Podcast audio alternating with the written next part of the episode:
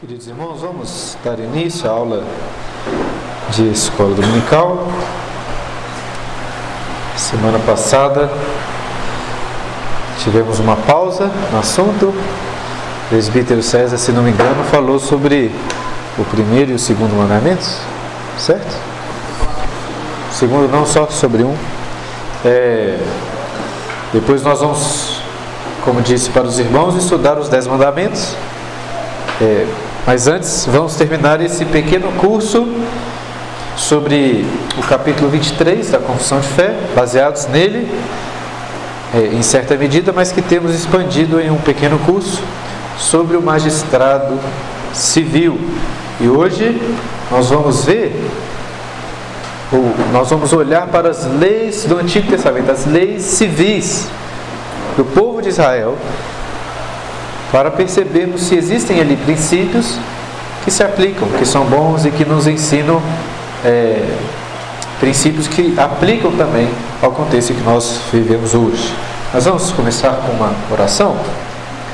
Senhor nosso Deus, graças te damos por estarmos aqui nesse dia separado para o Senhor, para juntos louvarmos o teu nome com cânticos, e também com o aprendizado da tua palavra, com orações, com, ó Deus, a comunhão entre os santos.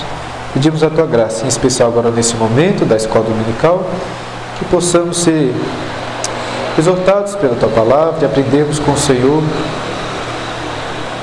ó Deus, sobre aquilo que a tua palavra nos ensina, os princípios, ó Deus, da tua lei, para as nossas vidas no contexto político, mas também para aqueles que estão à frente de nações e governos. É o que nós oramos a Deus em nome de Jesus. Amém. Vamos rapidamente lembrar o que nós já vimos até aqui. Alguns pontos que foram estabelecidos, alguns deles de uma forma muito clara, textos que evidenciam claramente aquilo que nós estamos vendo, e algumas coisas que são princípios que nós deduzimos que não são tão claros. É, até disse para os irmãos que entra um pouco aqui de uma opinião, até pessoal, tendo em vista o que nós vimos na palavra de Deus, os princípios da palavra de Deus, e que são formas apropriadas de entender o assunto, pelo menos como nós temos chegado aqui a algumas conclusões. Mas em primeiro lugar, isso é muito claro nas Escrituras: Deus é soberano em instituir e dirigir todas as autoridades civis. Primeiro ponto que nós aprendemos, isso tem que ficar muito claro. Não existe nenhuma autoridade, como Paulo ensina em Romanos capítulo 13, que não tenha sido instituída por Deus. Mas ele não apenas institui, ele dirige todas as coisas. O livro de Provérbios ensina que o coração do rei, Deus move para a direita, para a esquerda, para onde ele quer. Ele controla todas as coisas, ele é soberano. Em segundo lugar, as autoridades são ministros de Deus. É isso que Paulo fala em Romanos 3, versículo 4. O magistrado civil tem o dever de cumprir a vontade de Deus. Eles são subservientes, devem fazer a vontade dele, cumprir a vontade dele. Quando não fazem isso, estão pecando. E irão responder diante de Deus por causa disso, porque Ele é o Senhor. Em terceiro lugar, qual é o papel em resumo que a Bíblia coloca para o magistrado? Como que ele pode servir a Deus? Como nós vimos tanto em Romanos 13, como no primeiro Pedro, na primeira carta de Pedro, ele tem um papel, resumidamente, de louvar os que fazem o bem e punir os que fazem o mal. Agora, como disse na, da última vez, é muito fácil falar que esse é o papel do governo, porque está claro nas escrituras. Algumas pessoas até ao falar isso dão a impressão de que o assunto está resolvido. Ah, qual que é o papel do governo? É esse. Louvar os que fazem o bem e punir os maus. Ponto. Mas a questão não para por aí. Qual é o mal que deve ser punido pelo magistrado? Não é tão simples como nós vimos a última vez. É claro que um assassino deve ser punido, mas como falamos, e uma, um adúltero deve ser punido pelo Estado? Um, um jovem que dorme com a sua namorada, o pecado da fornicação é mal, deve ser punido pelo magistrado civil? A idolatria, a pessoa que segue outros deuses, ela deve ser punida pelo magistrado civil criminalmente? Não são questões tão simples de nós entendermos, é isso que nós vimos aí, que eu coloquei no, no ponto de número 4. Inclusive explicando aos irmãos que uma distinção que nos ajuda é fazer distinção entre o que é pecado e o que é um crime. Todo crime é um pecado, porque pecado é aquilo que vai contra a lei de Deus. Mas a diferença é que o crime, além de ser um pecado, é uma ação que deve ser punida criminalmente pelo magistrado civil. Que o, a, a espada que ele tem em mãos deve servir para punir o malfeitor. Quinto lugar, isso deduzindo em relação ao papel do Estado que nós vimos aqui e as limitações que Deus colocou para a sua atuação, chegamos à conclusão que ele não pode ter um poder absoluto. É necessário limites. E a proposta que eu coloquei para os irmãos, e vimos isso baseado em vários princípios bíblicos, que é a seguinte: ao meu ver, o magistrado deve agir quando necessário. Se outras esferas da sociedade têm condições de atuar no auxílio, na educação, no que, na segurança, o que for, onde instituições menores, inferiores, privadas puderem resolver, é melhor que elas resolvam do que o magistrado. Magistrado é como se fosse de fato uma última instância. Apenas quando as outras instituições privadas não conseguem fazer, apenas quando ele é realmente necessário. Como é o caso, por exemplo, de um assassinato, julgar e punir um assassino. A Bíblia proíbe o indivíduo de fazer isso. Nós não podemos nos vingar. Eu não posso matar um assassino, ainda que seja justo a sua, o seu castigo. Mas Deus leva essa autoridade ao magistrado civil, não ao indivíduo, mas ao magistrado civil. Essa é uma necessidade. E nós vimos que outras coisas, né, como é, até deu exemplo aqui, por exemplo, é necessário que o governo brasileiro extraia petróleo. É uma necessidade que do país, assim, é uma, realmente tem que ser ele para fazer isso? Essa deve ser uma pergunta que nós devemos fazer. É, não estou querendo, eu até disse para os irmãos que é difícil essa discussão, né? Talvez para mim coisas que não são necessárias, alguns possam pensar, não, isso aqui é muito necessário. Né? Uma educação básica para todas as pessoas. Tem pessoas que acham que tem que ter, pelo menos uma educação básica. Alguns acham que não precisa, isso não é obrigação do, do magistrado. Mas a questão é como disse aqui. É necessário? Essa deve ser a nossa pergunta e devemos avaliar sobre isso. Bom, isso é o que nós vimos até aqui. Hoje, como disse no início, nós vamos é, parar um pouco essa discussão, é, tanto filosófica e bíblica, entendendo o papel do magistrado, para olharmos agora para a nação teocrática de Israel. Vemos algumas coisas que aconteciam ali, vemos talvez benefícios aqui e vemos se estes princípios, em alguma medida, podem ser aplicados hoje também. Entenderam a ideia? Nós vamos ler algumas, aprender sobre algumas leis do Antigo Testamento. Mas antes disso, eu gostaria de falar rapidamente sobre o que é chamado de teonomismo. Não sei se você já ouviu falar sobre este termo aí no, em alguma discussão filosófica, teológica, em algum livro, em alguma pregação. O que, que, o que significa esse termo? É o termo, são dois termos que estão relacionados, o termo teonomismo e teocracia. Teonomismo é, a palavra tem a ver com teos, Deus, e nomos, que é lei. Então, a lei de Deus, diz respeito à lei de Deus. Teocracia, kratos, tem com poder. Então, poder, o governo de Deus. Em outras palavras, é, etimologicamente falando, a palavra, a, esses termos se referem ao quê? À lei de Deus e ao governo de Deus. Nesse sentido, podemos dizer que todos os cristãos são teonomistas, são teocráticos, porque nós defendemos que Deus é o rei do universo. E que nós, e nós defendemos também que é a lei dele que nós devemos cumprir, certo? Então, nesse sentido mais amplo da palavra, todos nós somos teonomistas. No entanto, em discussões, vamos dizer assim, teológicas, nos livros, esse termo teonomismo ele aparece em um sentido mais específico. Em qual sentido específico? De alguns cristãos que defendem o seguinte: a proposta do teonomismo mais específica é a seguinte: as leis de Israel do Antigo Testamento, as leis lá do Pentateuco, Êxodo, Deuteronômio, aquelas leis civis, elas são o único padrão perfeito que nós temos de uma legislação. E essas leis deveriam ser utilizadas hoje.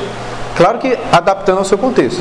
Mas um teonomista, nesse sentido, ele defende que aquilo que aconteceu no Antigo Testamento tinha que acontecer hoje também, aplicando apenas ao contexto. Nesse sentido, eles são chamados de teonomistas. Apesar de existirem até alguns cristãos reformados que defendem esse teonomismo, é, eu não me identifico com essa perspectiva. Eu vou resumir rapidamente por quê, porque não é o propósito nosso falar sobre isso. Não me identifico por quê? Por que, que nós não temos que cumprir lá as leis do Antigo Testamento? Né? Por que, que se um, sei lá, um irmão morreu, o outro não tem que suscitar a descendência dele mais? Ao meu ver, porque a Bíblia nos ensina como um todo, principalmente no Novo Testamento, colocaria até em especial o livro de Hebreus, que a mudança de sacerdócio que nós temos agora na nova aliança com Jesus traz uma mudança na lei. Não uma mudança completa, porque a aliança também ela não foi trocada completamente, há uma continuidade. Mas como o autor dos Hebreus explica de forma muito clara, há uma, há uma, uma separação, uma, uma diferenciação. Inclusive ele diz que Jesus é um sacerdote de uma ordem diferente. Uma ordem diferente, ele nem era descendente lá de Arão. E ao mudar o sacerdócio, um dos argumentos dos autores hebreus é que muda-se as leis para o povo. Isso nós percebemos em coisas muito claras que a Bíblia ensina. Por exemplo, uma das distinções mais claras é a circuncisão, porque ela é tratada lá. Antigamente era necessária a circuncisão. Hoje é necessário para o povo de Deus a circuncisão? É evidente que não. Isso é claro. Outra diferenciação muito clara. Na antiga aliança, o povo de Deus estava circunscrito ali a Israel, aquela nação de Israel. Uma diferença clara é que com Cristo, o reino foi tirado dos judeus, como Jesus mesmo disse, e dado aos gentios. Agora não é uma nação terrena, mas um povo de diversas nações. Jesus não veio para instituir uma monarquia como era Davi, como foi Salomão. Não é verdade? Ele instituiu um reino espiritual que abrange todas as nações da terra, inclusive cristãos que estavam sob o Império, Império, Romano. Aqueles que são faziam parte do reino de Cristo, mesmo servindo a um outro imperador. Exatamente por isso que Paulo ensina em Romanos 13 que eles deveriam se submeter. A questão é: as leis do Antigo Testamento deveriam ser aplicadas hoje? É isso que eu estou querendo que defendem o teonomismo, defendem os teonomistas. Eu acredito que não, por causa desta mudança. E quando nós lemos o Novo Testamento, em nenhum lugar nós vemos esta ordem ou esse entendimento. Pelo contrário. Você se lembra o que, que acontece lá em 1 Coríntios capítulo 5? Paulo fala lá de um homem que estava dormindo com a mãe, com a mãe, com a mulher de seu pai. Espero que não seja mãe, né? Seja madrasta. Estava dormindo com a sua madrasta. Pela lei, civil do Antigo Testamento, eles deveriam ser mortos. Tem uma lei específica dizendo que eles deveriam ser mortos. E o que que Paulo diz para ser feito ali? Ele fala assim, ó, pega essas pessoas, apedrejam eles que estão indo contra a lei, é isso que ele fala? Não. Ele fala para excluí-lo da igreja. Perceba que eu acho que até o princípio se aplica. Aquilo é um pecado, aquilo deve ser punido. Mas a punição agora ela é apenas eclesial, é eclesiológica, né? no, no contexto da igreja ela se aplica ali na exclusão daquela pessoa. Entende o que eu quero mostrar? Não quero entrar nesse assunto do teonomismo. Quero apenas mostrar para os irmãos o seguinte: eu não entendo que a Bíblia ensina que aquelas leis devam ser aplicadas hoje. Esse, resumidamente, é o motivo pelo qual. Agora, voltando ao assunto da nossa aula. Isso não significa que nós não podemos e até devemos aprender com essas leis princípios importantes podemos extrair delas princípios que se aplicam hoje a que nós vamos fazer. A Bíblia, ela não é suficiente no, não, essa frase aqui tem que até explicar bem. Ela não é suficiente no sentido de dar detalhes para tudo que nós vamos fazer na nossa vida. A Bíblia, por exemplo, não é suficiente para você construir uma casa. Você quer construir uma casa e se abrigar da chuva, etc. A Bíblia não vai te ajudar, né, seu Joaquim? A Bíblia é muito importante, mas ela te ajuda a construir um prédio lá? É, mas os princípios, mas são princípios muito basilares. É, um princípio sim, mas assim, ela não é suficiente, né? Você não vai conseguir, só lendo as escrituras, não vai conseguir construir um prédio. É nesse título que eu estou falando que a Bíblia não é suficiente, tá? Não me entendam mal. Quando a gente fala da suficiência das escrituras, é outra coisa que nós estamos falando. A Bíblia também não é suficiente para nos, e temos isso, para nos dar diretrizes muito claras sobre como deve ser a legislação. Eu não acho que ela é. Mas nós podemos aprender alguns princípios e é isso que nós vamos fazer. E antes ainda de fazermos isso, eu queria colocar mais uma questão. Por que isso é importante? Por que, que é importante nós olharmos para a lei do Antigo Testamento, ainda que ela não se aplique diretamente hoje? Um dos motivos, irmãos, é porque muitas pessoas olham para o Antigo Testamento e tratam como se fosse uma coisa completamente antiquada. Como se o Deus do Antigo Testamento fosse um monstro. As pessoas falam assim: ah, a gente não pode voltar àquela época em que se apedrejavam pessoas. Como se hoje a gente estivesse vivendo né, um período assim da iluminação humana, em que as pessoas chegaram ao ápice do desenvolvimento e que aquilo é da idade das pedras, das trevas, coisa antiquada que não faz sentido não. Inclusive, até coloquei uma frase deste senhor que se chama Richard Dawkins, né? vocês já devem ter ouvido falar sobre ele. Richard Dawkins escreveu este livro que ficou muito conhecido, né? Deus, um delírio. E olha o que, que ele fala sobre esse Deus no Antigo Testamento. Eu acho que é essa impressão que muitas vezes as pessoas têm por, por ler essas leis, aquilo que acontecia lá. Ele diz o seguinte, lá no começo do capítulo 2. O Deus do Antigo Testamento é, sem dúvidas, o personagem mais desagradável em toda a ficção. Invejoso e orgulhoso disso. Mesquinho, injusto, implacável, vingativo, um sanguinário purificador étnico, misógino, homofóbico, racista, infanticida, genocida, filicida, pestilento, megalomaníaco, sadomasoquista. Esta é a definição dele do Deus do Antigo Testamento. Ainda que as pessoas não chegam a esse extremo, vocês concordam que há no consenso geral uma ideia que o Deus do Antigo Testamento era um Deus que parece mais cruel, que o Novo Testamento é um Deus mais do amor, da paz, mas no Antigo Testamento né, mandava matar lá mulheres, né? lá entra lá e mata todos os cananitas. Esse Deus não pode ser um Deus bom. Não um Deus que ordena apedrejamento de um filho rebelde, isso não pode ser um Deus bom. Mas irmãos, eu um dos objetivos de nós lermos as leis do Antigo Testamento é entendermos que elas são boas. Esse é um dos objetivos meus aqui. Elas não revelam Deus cruel, muito pelo contrário. Revelam Deus santo, justo, mas revelam Deus muito bondoso para com o seu povo. Bom, vamos ver alguns princípios. Na verdade, essa aula seria uma, terei que dividir em duas. Espero que os irmãos não se importem, que não vamos tempo de ver todos. Hoje vemos, veremos quatro princípios. Primeiro desses princípios, os fundamentos éticos e morais são anteriores ao magistrado civil. Em primeiro lugar, se você abrir lá em Êxodo no capítulo 20, o que, que tem lá? Os dez fundamentos. Você vai perceber que as leis morais e até as leis civis na continuação de Êxodo 20, Êxodo 21, elas são anteriores à instituição de um governo civil. A gente já viu isso aqui, não é papel do magistrado decidir aquilo que é bom ou que é mal. Os legisladores, os deputados, eles não podem tomar sobre si a função de decidir. Eu vou definir o que é bom, eu vou definir o que é mal. Isso é uma prerrogativa apenas do Deus, é prerrogativa dele. Apenas ele pode decidir aquilo que é bom e o que é mal. Porque ele, na verdade, é o padrão daquilo que é bom. Tudo que é contrário a esse padrão é mal.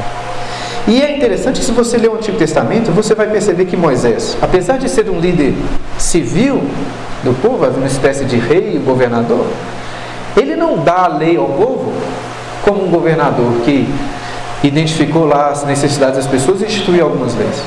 Ele revela a lei ao povo apenas como um profeta, como voz de Deus. Quem dá a lei não é Moisés.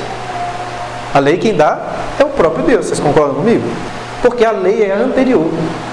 Precisamos partir desse princípio, de que é Deus quem vai nos mostrar os princípios, os fundamentos éticos que vão sustentar e que vão dirigir as, as atividades políticas.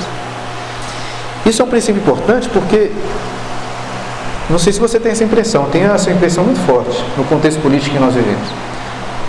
Muitos deputados, até presidentes e governadores, eles, em muitos discursos, parece que eles assumem sobre si essa responsabilidade de estar definindo aquilo que é correto, aquilo que é bom, como se fosse uma coisa deles, como se eles tivessem tido essa ideia. Só que nós devemos entender que os princípios são anteriores. As pessoas vão falar assim, ah, você não pode usar a escritura, mas nós vamos usar o quê? Você não vai usar a escritura, vou usar a sua ideia, aquilo que você propõe, aquilo que você acha melhor. E muitas vezes eles se acham no direito, por terem sido eleitos pelo povo, de tomar essas decisões. Nós devemos ter cuidado com isso, esse é um princípio do Antigo Testamento. Inclusive, estava me lembrando que lá em Neemias, Neemias era governador em Jerusalém, depois na volta do exílio. E é legal que em Neemias 8, lá no capítulo 8, quando eles constroem um púlpito para ali fazer um culto ao Senhor, Neemias relata que foi ele quem chegou lá à frente do povo e passou a ensiná-los. Ele era o governador, mas a função do ensino não era dele, mas de Esdras, o escriba. Porque essa não é a função primordial do magistrado civil. Ensinar, doutrinar. Essa é a função da igreja, essa é a função dos pais. É, sabe, essa é a função de você pode até aconselhar um outro, mas não é função do magistrado. Não é, pelo menos não percebo isso no Antigo Testamento. Mas vamos a alguns exemplos muito práticos. Um deles que eu, na introdução, falei sobre ele. Um polêmico, mas que para mim mostra claramente como que as coisas se distorcem e que na verdade nós vemos na lei de Deus um Deus bom, não um Deus cruel.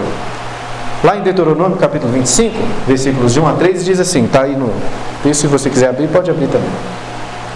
Em havendo contenda entre alguns, e vierem juízo, os juízes o julgarão, justificando ao justo e condenando ao culpado. Se o culpado merecer açoites, o juiz o fará deitar-se e o fará açoitar na sua presença, com o número de açoites segundo a sua culpa. Quarenta açoites lhe fará, lhe fará dar, não mais, para que porventura, se lhe fizer dar mais do que estes, teu irmão não fique aviltado aos seus olhos. Como disse na introdução, e volto a falar sobre esse princípio. Imaginem presidente Bolsonaro, amanhã, nas redes de televisão, falando assim, olha, a partir de agora, né, há um acordo aí com o Congresso, não sei exatamente como seriam os trâmites para isso, né, vamos supor.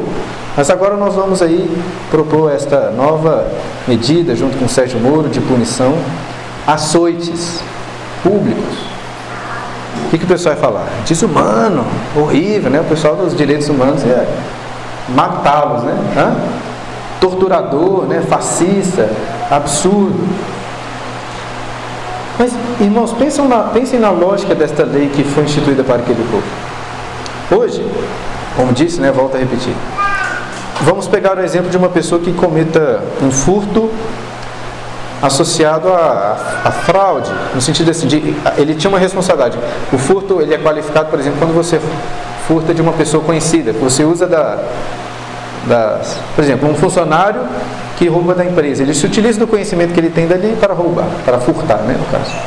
Vamos supor nesse caso, na nossa lei é, brasileira, pelo que eu pesquisei lá, pesquisei lá, ele pegaria de 2 a 8 anos de cadeia. Vou colocar na média aí, 5 anos. Vamos comparar essa mesma pessoa ficar 5 anos preso com uma pessoa que ao invés de ficar 5 anos preso, sofreria aí 40 ações. Qual seria o melhor? Em certo sentido, os dois são ruins, né? Ninguém é, é uma forma de prevenir. Um, um, um, propósito dos castigos é que a pessoa não queira fazer aquilo, né? É a prevenção. Tomar 40 açoites certamente não é brincadeira, né? Não é, é um açoite daquele ali, né? Não é uma varada igual a gente dá às vezes no bumbum dos nossos filhos. É um açoite, 40. Não é brincadeira. Ele vai pensar duas vezes antes de cometer esse furto novamente. Além disso, ele, como vamos ver depois, se ele tiver furtado, ele vai ter que restituir. Né? Agora, inverta isso. Pensa no caso hoje. A pessoa vai cinco anos para a cadeia. Além de ser muito tempo, cinco anos é muita coisa. Que, que a pessoa vai fazer durante esses cinco anos? Nada. Ela vai sair dali, dali e vai fazer o quê? Ela vai chegar numa entrevista de emprego e falar assim, qual que é a sua experiência anterior? Ah, nenhuma. Ah, é? O que você estava fazendo? Ah, estava preso.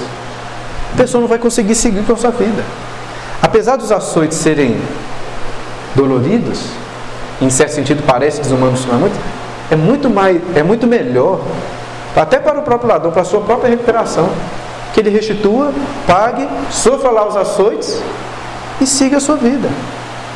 Eu acho que eu, no lugar desse ladrão, preferi muito mais os açoites. Acho que todo mundo aqui ficar cinco anos preso, muito melhor você sofrer lá intensamente de uma vez e seguir o jogo. Para a sociedade, com certeza. Seria pior, né? O caso É. Vou falar sobre a prisão no próximo ponto aqui, mas esse, esse é o ponto, assim, esse sistema nosso de punição prisional, vou falar no próximo ponto dele, sobre ele também, ele, ele tem dificuldades, né? Ah, inclusive, eu acho interessante que na lei bíblica, notem só, existe um limite. Isso é tão sábio da parte de Deus. Não pode passar de 40. É, pelo que eu li, no Antigo Egito, alguns dizem que variava entre 100 e 200 açoites, muito mais. Né? As pessoas morriam até antes de terminar. Na, no Islã, lá no, no Corão, né, no, eu até vi lá, não é um capítulo, eles falam Shira, Shura, né, capítulo 24, fala lá de alguns crimes que as pessoas são condenadas a 90 a 100 ações. Hoje ainda isso acontece lá. Na Bíblia, olha só, 40. O limite. Notem que até nesse sentido é uma preocupação, é um amor, um cuidado pela parte dos nossos Deus. Então, um princípio aí que nós vemos. Esse aí, para mim, é o princípio que eu acho mais claro e evidente que como isso é importante. Se tivesse que escolher uma coisa para mudar, tendo em vista as leis do Antigo Testamento, eu escolhi isso aí. É a coisa mais óbvia do planeta, mas nós vivemos um contexto completamente diferente do que acontecia. É a famosa, é, o famoso olho por olho, né, que Jesus fala lá em Mateus. Olha que a Bíblia diz ali em Êxodo capítulo 21, versículo 23. Mas se houver dano grave, então darás vida por vida, olho por olho, dente por dente, mão por mão, pé por pé, queimadura por queimadura, ferimento por ferimento, golpe por golpe. Até entre cristãos o pessoal fala que olho por olho é uma coisa ruim, né? Até chegam a falar assim, não, Jesus acabou com isso aí. Nunca leram né, direito lá o Sermão do Monte, né? Que Jesus, ele começa falando assim, não vim para excluir a lei, para, mas para cumpri-la. É o contrário, né? Não tem nada a ver. Ele estava explicando a lei, mostrando qual que é o princípio ali, inclusive revelando outras coisas.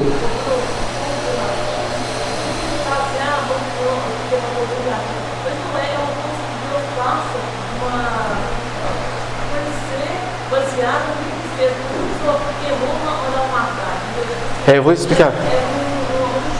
Uma coisa justa. Ah, ah logo depois desse texto, né, na sequência, ele vai dar alguns exemplos de como isso deveria acontecer. Né? Só explicando, esse princípio é conhecido na teologia, por isso que eu coloquei esse termo ali, né, como lex talionis, é um termo latim que significa a lei da restituição ou da retaliação. Né?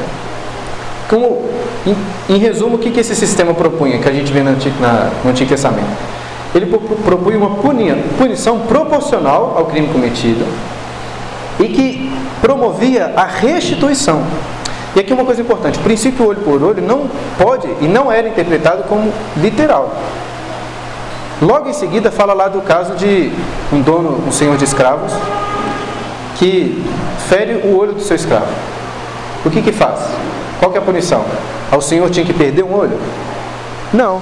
Até porque se você fosse um escravo e perder um olho, o que, que vai adiantar se o senhor, o, o, o, o mestre perder um olho dele? O que, que você vai ganhar com isso? Perdi meu olho, o meu, meu chefe ganhar, no máximo um sentimento de vingança que vai ficar satisfeito, mas assim, não vai melhorar nada. Qual que era a proporção ali? Ele era liberto.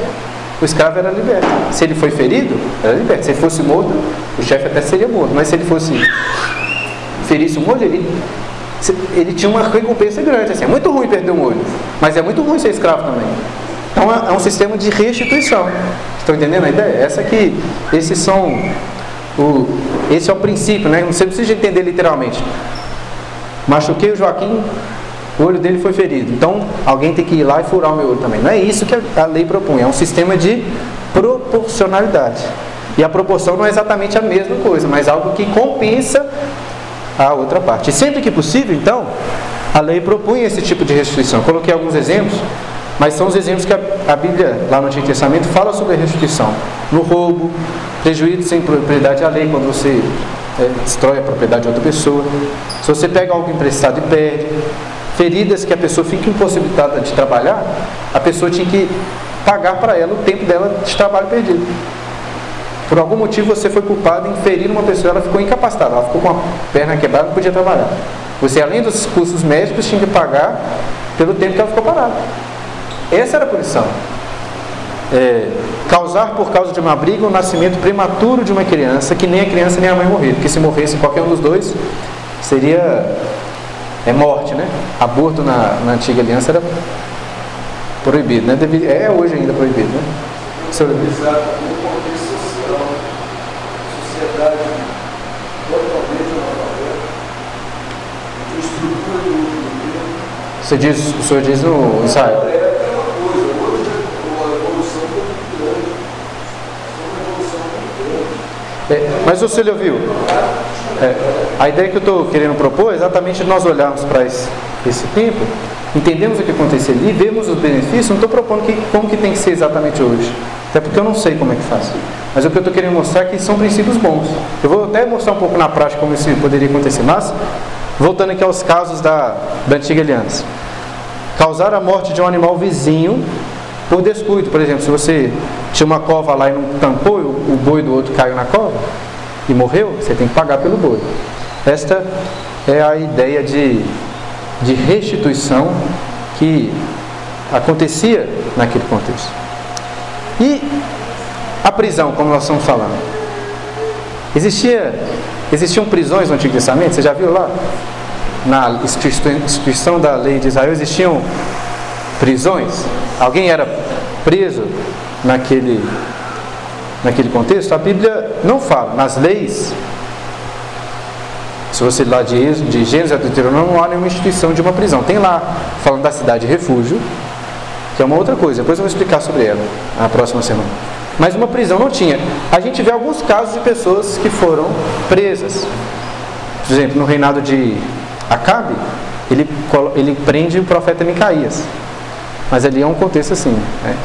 certamente não um contexto, um exemplo positivo né, do que deveria ser feito. Mas tem dois exemplos, um em Êxodo e um em Deuteronômio, pessoas que foram presas. Só que, apesar de não explicar exatamente onde elas foram presas, a prisão ali é uma prisão preventiva, até que aquela pessoa fosse julgada e condenada. Uma dessas pessoas, até anotei que os versículos, em Levítico 24, 12, a pessoa é, que, o filho lá que blasfemou o nome de Deus. Aí essa pessoa é presa por um tempo, julgada e condenada à morte pela blasfêmia ao Senhor.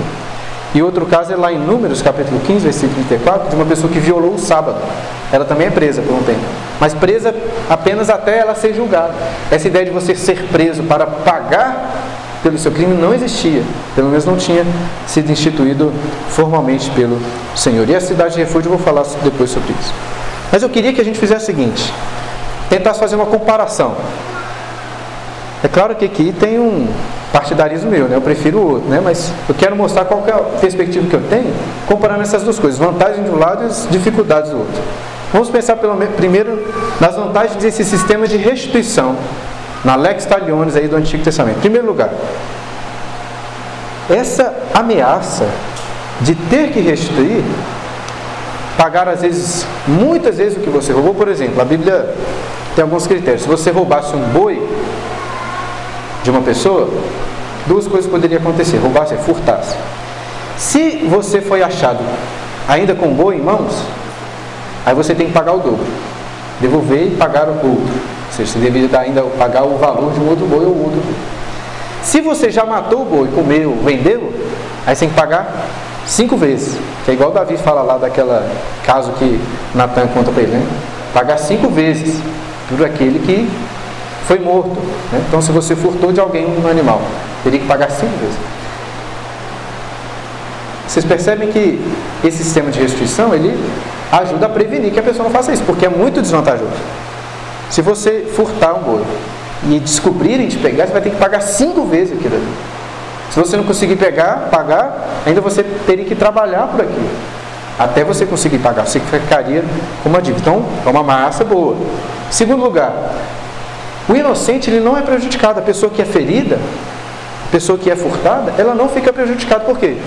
Porque ela tem a restituição. Você foi furtado? Você não só tem de volta o que, é, que você já tinha antes, mas como você é restituído pelo prejuízo, vamos dizer assim, moral. É uma chatice, né? Tipo assim, tem que. Todo esse processo envolve uma, um trabalho. Então você é restituído a mais. Entendeu? Porque se fosse um por um, não seria justo. Porque, na verdade, se eu perdi um boi e ganhei ele de volta, não seria justo. Porque todo o trabalho que eu tenho, até achar a pessoa, tribunal, o tempo que eu perco por causa de tudo isso, aí uma restituição maior. Restituído e indenizado. Indenizado, muito bem. Ele não é só restituído como indenizado pela, pela perda né, que ele teve. Em terceiro lugar, isso é muito importante, tendo em vista o princípio da lei de Deus, do amor a Deus né, e ao amor ao próximo. A reconciliação entre as partes é muito mais fácil. Pensa só, uma pessoa furtou seu carro. descobriu lá o cara. Vamos, pensem num contexto fechado. A gente vive num contexto que uma pessoa te furtou, você nunca mais vai ver ela na vida. Né? Pense num contexto menor, em que as pessoas se conheciam. Aquela pessoa te furtou. Ela foi descoberta, teve que devolver o seu carro e pagar uma indenização. Não fica muito mais fácil você até perdoá-lo? Conviver com aquela pessoa novamente? Sabe, ter um relacionamento porque ele já te satisfez. Não vai ficar aqui uma dívida. Entendeu o que eu estou querendo dizer? É muito, a reconciliação entre as partes é muito mais fácil. E ele era um povo de Deus, era uma família, um povo que deveria amar um ao outro. Um roubou o outro, Deus não queria que se separassem, mas que eles andassem juntos, que houvesse o um verdadeiro perdão. E a restituição ajuda, ajuda nisso, a que as partes se, se reconciliem. E em quarto lugar, a, o trabalho da pessoa que ela é obrigada a fazer por ter furtado, por ter, estar com uma dívida, por ter que indenizar, vai realmente reabilitar aquele que foi criminoso. Em primeiro lugar, vai forçar essa pessoa a trabalhar. Se ela não tem recursos para pagar, que provavelmente seria o caso, essa pessoa furtou porque ela não deveria ter. Certo? O que ela tem que fazer? Trabalhar para pagar. É um certo tipo de trabalho escravo. Eu vou provavelmente falar sobre escravidão no final. Escravidão bíblica, né? Na Bíblia tinha lá escravidão. Não é. O problema é que a gente pensa em escravidão, a gente pensa aqui no Brasil, na, nos, nos negros, né, esse tipo de escravidão, isso é errado, tá gente? Deus não, nós vamos ver como que era a escravidão no Antigo Testamento, que era uma coisa completamente diferente. Um trabalho, é, é, a ideia de escravidão tinha muito a ver entre o povo de Deus com essa ideia de restituição, era pagar para, é, é trabalhar para pagar uma dívida que você tinha com, com a pessoa. Outra coisa, ao invés de ser presa, aquela pessoa provavelmente vai sair da preguiça. Talvez a preguiça tenha levado ela, em primeiro lugar, a cometer aquele furto, uma vida mais fácil. Vai ter que trabalhar. E ao trabalhar, ela vai desenvolver técnicas, habilidades, vai se tornar uma pessoa mais hábil. Era um sistema ótimo para aquela pessoa, vai até ajudar aquela pessoa. Ela vai ter que trabalhar, vai sair com a consciência tranquila, assim, fiz o mal, mas eu restituí. Agora eu posso seguir minha vida. A prisão, por outro lado, não faz isso. Vamos pensar no sistema prisional. Em primeiro lugar, dificulta a reconciliação. Por quê? Porque primeiro que a pessoa é completamente afastada da, do convívio com as pessoas. Ela não tem que reconciliar com ninguém, ela vive em outro lugar. Segundo lugar, a pessoa que foi ofendida, que foi ferida, ela não é restituída. Então ela fica com aquilo preso ainda, né? o cara está me devendo. Segundo lugar, a pessoa sai da prisão não quando ela pagou a sua dívida, quando ela fez a restituição, mas quando subjetivamente as pessoas entendem que ela cumpriu o tempo que deveria cumprir. Ou que um psicólogo lá, um, um agente social que cuida dessas questões, que vai avaliar, não, esse preso aqui já pagou o seu tempo. Uma coisa muito subjetiva. A, a proporcionalidade, o pagamento da dívida, da restituição é uma coisa objetiva. Você tem que pagar. Pagou, está livre.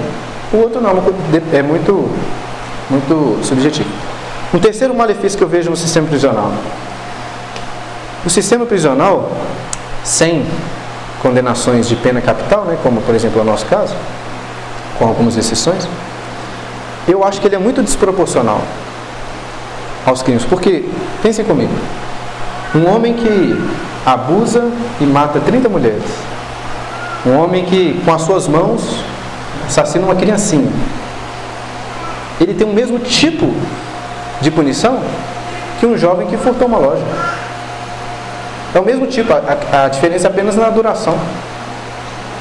Para mim isso parece muito desproporcional. Porque assim, é, os dois são crimes, os dois são errados. Mas é o mesmo tipo de punição, não há uma diferenciação assim, apenas na quantidade, não na qualidade da punição. Me parece parece desproporcional. No Brasil é ainda pior, porque se uma pessoa mata 30 outras pessoas, a pena é a mesma. A pena é a mesma. 30 anos máximo de prisão. Ou seja, se é. matou, matou 100 é a mesma coisa. É claro que isso é impossível restaurar isso aí. Vou falar sobre isso daqui a pouco, né? Até no Antigo Testamento, se a pessoa matou 30 ou 100, a punição vai ser a mesma. Seria a mesma, ó. É, seria a mesma. É. Mas a, a questão, vocês entendem o que eu estou querendo dizer? Sim, existem graus diferentes. Se instituir o um mesmo grau não parece ruim. E em que lugar, como o Joaquim falou, pessoas inocentes são obrigadas a subsidiar isso aí. Nós somos obrigados a pagar para que pessoas não façam nada. ou quase nada, e sustentá-las. Isso é injusto. O sistema de restituição ele é muito mais simples. Eu não estou propondo aqui que isso deveria ser implementado amanhã. É muito difícil mudar as coisas, né? ainda mais no contexto que a gente vive. Estou falando isso. Eu só estou querendo comparar para mostrar qual que é melhor. Ao meu ver, muito mais claro que o Antigo Testamento era melhor. Não é uma coisa ultrapassada, um Deus de ódio, é uma coisa muito mais racional. A sociedade é penalizada duas vezes. Uma vez que sofreu crime e outra vez por bancar. Exatamente. Então essa, essa seria uma resumida comparação que eu faria ao meu ver, o sistema prisional ele pode até funcionar em algumas casas, mas não é um sistema muito benéfico para ninguém, né? para a sociedade, nem para o criminoso. E o sistema que Deus instituiu era benéfico para os dois, porque Deus ele visa a reconciliação. Ele quer que a pessoa tenha condições de pagar por aquilo, restituir e viver a sua vida. E por fim, hoje, uma última questão mais polêmica, a pena capital, pena de morte. Era uma instituição lá no Código de, de Leis Criminais no Antigo Testamento.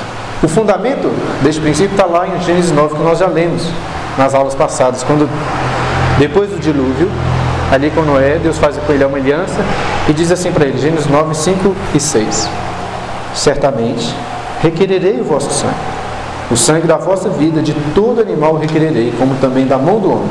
Sim, da mão do próximo de cada um requererei a vida do homem. Se alguém derramar o sangue do homem, pelo homem se derramará o seu, porque Deus fez o homem segundo a sua imagem. Como já vimos antes, vou só repetir para esclarecer, é, Deus dá essa responsabilidade aos homens de punir os assassinos. E é isso que Paulo, nós já vimos, né, fala em Romanos 13, quando ele fala do poder que o magistrado tem da espada, como ministro de Deus, para exercer a vingança do Senhor. E volto a explicar, é importante entendermos Romanos 13 dentro do seu contexto, porque em Romanos 12, Paulo lembra aquilo que Deus tinha dito, que a vingança é proibida ao homem. Não vingueis a vós mesmos, porque a vingança pertence a mim, diz o Senhor. Esclarecendo novamente, o indivíduo não pode punir um assassino porque ele não pode se vingar. Mas Deus, que é o vingador, deu essa autoridade a quem? As autoridades instituídas. Poder da espada para exercer vingança. Então, Deus deu essa autoridade. Quando, se você ouvir alguém, ouvir alguém dizendo assim, ah, eu sou contra a pena de morte porque ninguém pode ter esse direito. É uma coisa muito grande. Tirar a vida de uma pessoa é uma coisa muito grande. Ninguém tem esse direito. Espera lá. De fato, nenhum indivíduo tem. Mas a Bíblia nos ensina que Deus deu esse direito a uma instituição, ao magistrado civil. E por que deve ser a pena de morte? Por causa do valor da vida humana. Por que, o assassino deve ser punido com a pena capital? Por causa do valor, tem que ser a pena, a pena máxima. E como nós vemos em Gênesis 9, onde que está o valor? No homem? É porque o homem é muito legal, muito importante? É por causa da imagem de Deus no homem por causa da glória de Deus. É por isso, né? não é por uma coisa intrínseca a nós, no sentido nosso mérito, pela imagem de Deus que Ele colocou em nós, nesse sentido intrínseco a nós. E por isso que o assassinato, como Deus instituiu em Gênesis 9, a pessoa que comete um assassinato, ela deve ser morta. E se a gente for pensar naquilo que nós vimos anteriormente, na ideia de restituição, é algo que não é restituído. Não tem como você restituir e seguir sua vida. É impossível. A pena capital, nós vamos ver aqui alguns exemplos, ela era aplicada a várias coisas. Mas em nenhum momento ela é aplicada por causa de coisas, por causa de furtos, roubos de animais e coisas, não. Ela é aplicada apenas aquilo que não é uma restituição, porque é um crime, no caso lá da idolatria contra Deus, algumas coisas assim, mas um crime que não tem como ser se alguém foi lá e assassinou minha mãe, minha pai, minha esposa, meu filho, como que ele vai me pagar por isso? Não tem como pagar. Há um prejuízo. É, acho que tem a ver com, com, com essa ideia. Aí você pode pensar assim, mas será que isso é cristão? Será que isso não mudou no Antigo Testamento? Será que nós podemos chegar ao ponto até de, nesse sentido, desejar a morte de uma pessoa, de um criminoso, de um assassino? Né? Podemos desejar a morte de uma pessoa? Acho que sim. Olha o que diz lá livro de Apocalipse, no capítulo 6, uma visão que teve o apóstolo João. Quando ele abriu o quinto selo, vi debaixo do altar as almas daquele que tinham sido mortos por causa da palavra de Deus e por causa do testemunho que sustentavam. Clamaram em grande voz, dizendo: Até quando, ó soberano Senhor, santo e verdadeiro, não julgas, olha, nem vingas o nosso sangue dos que habitam sobre a terra? Existe, infelizmente, no meio evangelical, uma ideia de que nós não podemos desejar que a vingança seja cumprida. Né? Essa ideia é um entendimento equivocado sobre amor ao próximo.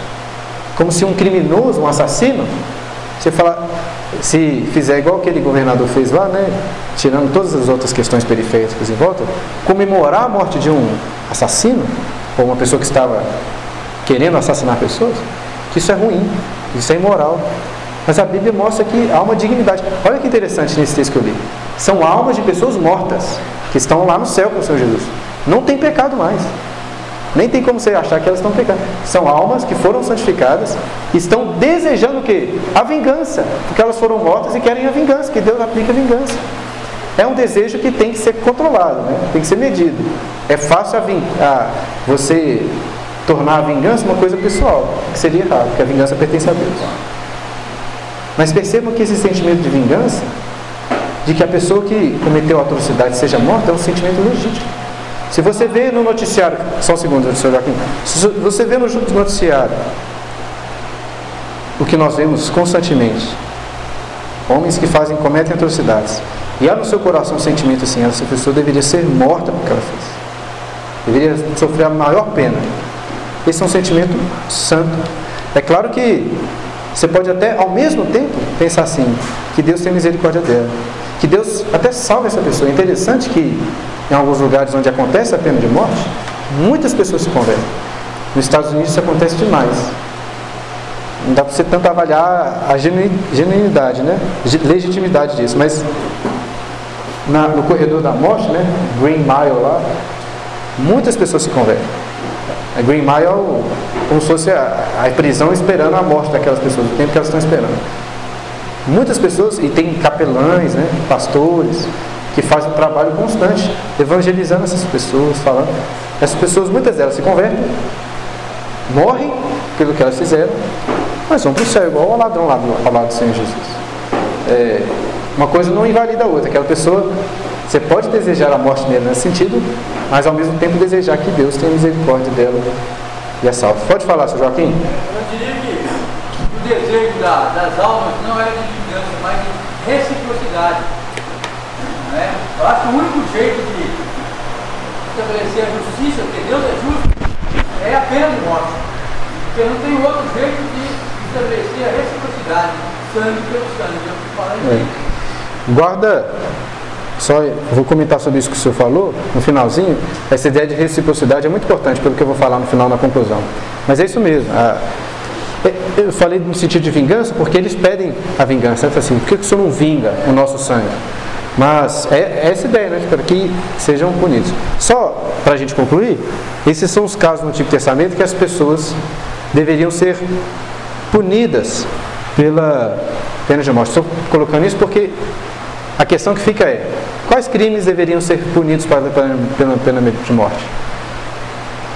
Tentem deixar um pouco de lado, que nessa discussão algumas pessoas vão falar assim, não, mas hoje no Brasil, se fosse, se fosse implementada a pena de morte, seria muito difícil, né? Contexto. Eu acho que, de fato, é complicado. Não acho que é tão simples assim falar assim, no Brasil, a partir de amanhã, pena de morte para assassino. Não, não acho que é tão simples assim, tá? Não estou defendendo isso. Estou falando numa situação ideal. Imaginar que a gente estivesse desenvolvendo, colocando um papel aqui, uma legislação em um país que acabou de surgir, ok? É, é porque é difícil pensar assim, não, como que isso faria no Brasil? É difícil, não sei. Pensando idealmente. Idealmente, quais crimes deveriam ser punidos pela pena de morte? No Antigo Testamento, existem casos que nós talvez teríamos mais facilidade de entender, por exemplo, o assassinato. Mas existem outros casos que são complicados. Mas olha só os casos: ferir ou amaldiçoar os pais, era um caso lá em Êxodo 21. Aborto, falar sobre aborto semana que vem. Negligência e morte é, é, por exemplo, você tinha um boi lá, chifrador, que é, matou uma pessoa, você sabia que ele chifrava as pessoas e matou uma pessoa morreu. Feitiçaria, coito com animal, sacrifício a outros deuses, adultério, homossexualismo, incesto, blasfêmia contra o Senhor, quebra do sábado, falso profeta, filho contra o mais rebelde e estuprador.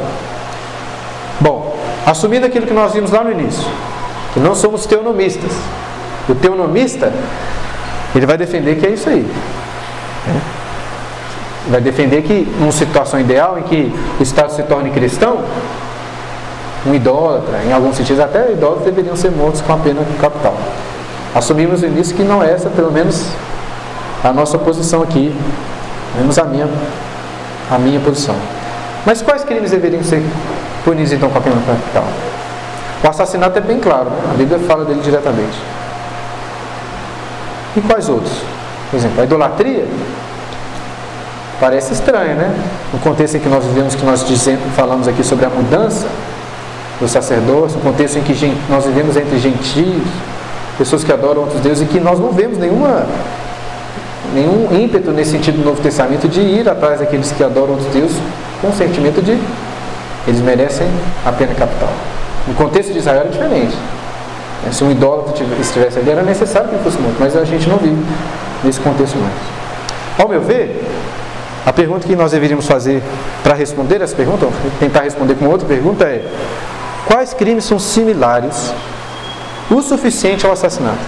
Ou seja, tem crimes que não, é, não constituem um assassinato em si. A pessoa não foi lá e matou outra, assassinou. Mas elas são proporcionais, são similares o suficientes. Coloquei ali a fotinha do boi feijinando para lembrar exatamente desse caso. Um dono de bois que tem um, um, boi que ele sabia que ele era de chifrar animais outras pessoas e não cuidou dele, não cercou, e esse boi fosse lá e chifrasse uma pessoa e matasse, era o que acontecia? Ele tinha que pagar com pena capital. Se é, vamos imaginar aqui um contexto, por exemplo, de perjúrio, uma pessoa que deu um falso testemunho num tribunal e por causa do seu falso testemunho, outra foi levada à morte. Percebam que não é um assassinato, mas é similar o suficiente, porque a sua, a, o seu falso testemunho, você mentiu contra aquilo que a pessoa fez, levou à morte dela. Vamos supor que você falou que uma pessoa viu uma pessoa sendo um assassino. Tipo assim, eu vi essa pessoa cometendo tal assassinato, aquela pessoa é injustamente morta você deveria pagar. De se descobrir que você contou uma mentira. Né? Então, acho que essa deveria ser, ser a nossa pergunta, né? Quais crimes são similares o suficientes? E, por fim, irmãos, é, como conclusão, agora voltando ao que o senhor Joaquim disse. Em certo sentido, num sentido teológico, vamos dizer assim, toda punição, ainda que seja a pena capital, ela é insuficiente esse retrato aí, não sei se vocês sabem, isso é lá na, é de Michelangelo, né, na Capela Sistina, o juízo final. É só nesse dia que as coisas vão ser endireitadas. Né? O profeta Isaías às vezes fala, né, todos os montes serão aplainados. A ideia de que tudo vai ser resolvido. Igual nós falamos, não é proporcional. Não só um assassinato. Uma mentira que eu conto uma desobediência aos pais, um, uma, uma forma ruim como você se dirige a uma pessoa, um ódio que você sente no seu coração, não tem nada nesse mundo que pode pagar pelo crime que você cometeu. Porque acima de tudo, todo crime é um pecado, um pecado contra Deus. E o menor de qualquer desses pecados já é o suficiente para a condenação eterna. Então, assim, a gente pode discutir no contexto civil para a nossa vida, para termos, como Paulo fala em para Timóteo, para termos uma vida tranquila, de paz, uma justiça nesse sentido, uma justiça humana. Mas uma justiça plena, divina, nada, nada resolve.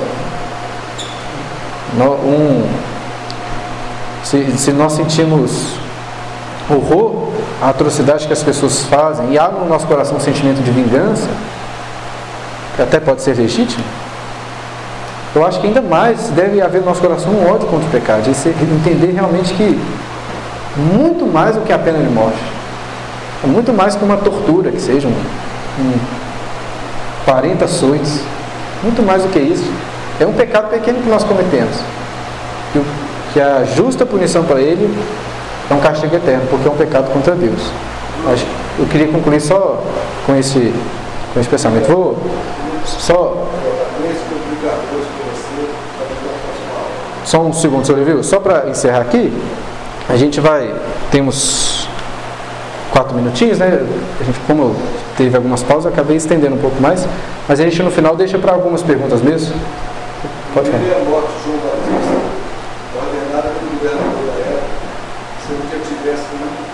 É uma morte injusta. Segundo é Paulo Constantino, a morte de Estevão. Uhum. Paulo Constantino, a morte de Estevão, provocou a morte. O terceiro, é, no caso da pena de morte. E no círculo vicioso. Você fez um crime, eu te mato, mas aí eu estou no crime aqui, aí o outro me mata. É, os, dois, os dois primeiros casos né, que o senhor falou são bons exemplos de uma punição indevida, né? São pessoas que morreram sem terem feito nada de errado. Né? Eles não cometeram um assassinato, nenhum crime, nenhum crime, né? Inclusive fizeram o que era certo, né? Um estava pregando o evangelho, o outro estava exortando lá o, o governador que ele não podia né, ter relacionamento lá com a, com a irmã, no caso de João Batista, né? Então, são casos de injustiça. Isso a gente vê acontecendo o tempo todo, né? É, inclusive pessoas que aplicam a pena de morte. Por isso que é complicado. Fala assim, ah, vou a partir de amanhã, esse, você me dê essa opção, né? Você gostaria que o Supremo Tribunal Federal tivesse o poder de punir as pessoas com a pena capital? Sei lá, acho que não. Do jeito que estão as coisas, não sei. Entendeu o que eu estou dizendo? Não é tão simples assim se aplicar ao contexto que a gente vive. Né? Agora, a terceira coisa que o senhor falou, é, pelo que a Bíblia nos ensina, eu acho que não constitui um ciclo vicioso, por quê? Porque terceiriza essa função. Entenda só, quem está matando o assassino não é o indivíduo. É até interessante aquela figura do carrasco, né? Alguém que coloca até um, uma cobertura sobre o seu rosto. É claro que as pessoas, em alguns contextos, sabiam quem era o carrasco, né? até às vezes vivia separado da comunidade um pouco. Mas a ideia é interessante, que é uma, não é uma pessoa. A ideia ali da espada não é dar ao indivíduo aquele poder mas é uma instituição, a autoridade instituída, é o magistrado que está julgando. Né? Eu acho que, nesse sentido, não é um ciclo vicioso, porque não sou eu matando. Né? Não é este, esse o caso. Gustavo. Legítima defesa, vou falar semana que vem. A Bíblia tem umas leis que falam sobre legítima defesa, é muito interessante, porque ela tem, inclusive, algumas regras que às vezes a gente pode passar, achar ruim, né? mas, por exemplo, algumas regras de proporcionalidade. A gente tem visto em alguns contextos hoje, né? o pessoal falando assim, ah, tem que bater no bandido mesmo. Tá? Mas, segundo o código lá do Antigo Testamento, havia um, sentimento, um sentido de proporcionalidade. Um policial não pode é, abusar da sua autoridade, seria um pecado. Fala lá, por exemplo, de se uma pessoa for entrar na sua casa e ela for morta, né? um ladrão entrar na sua casa e ela for morta, se for de dia, você seria culpado. A ideia por trás, como eu vou explicar, é porque haveriam outras formas de você evitar aquele furto sem ser causando a morte daquela pessoa. Ou seja, haveria uma preocupação até com o ladrão. A gente pensa assim, não, ladrão, estou nem aí para ladrão. Pelo critério bíblico, tem que ter. Né?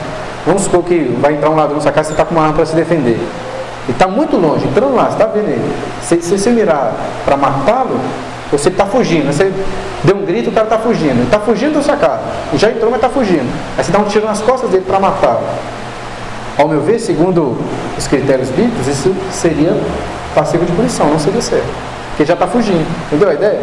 Você deve, não é, é, Existe uma proporcionalidade aí na legítima defesa. A gente vai ver semana que vem mais.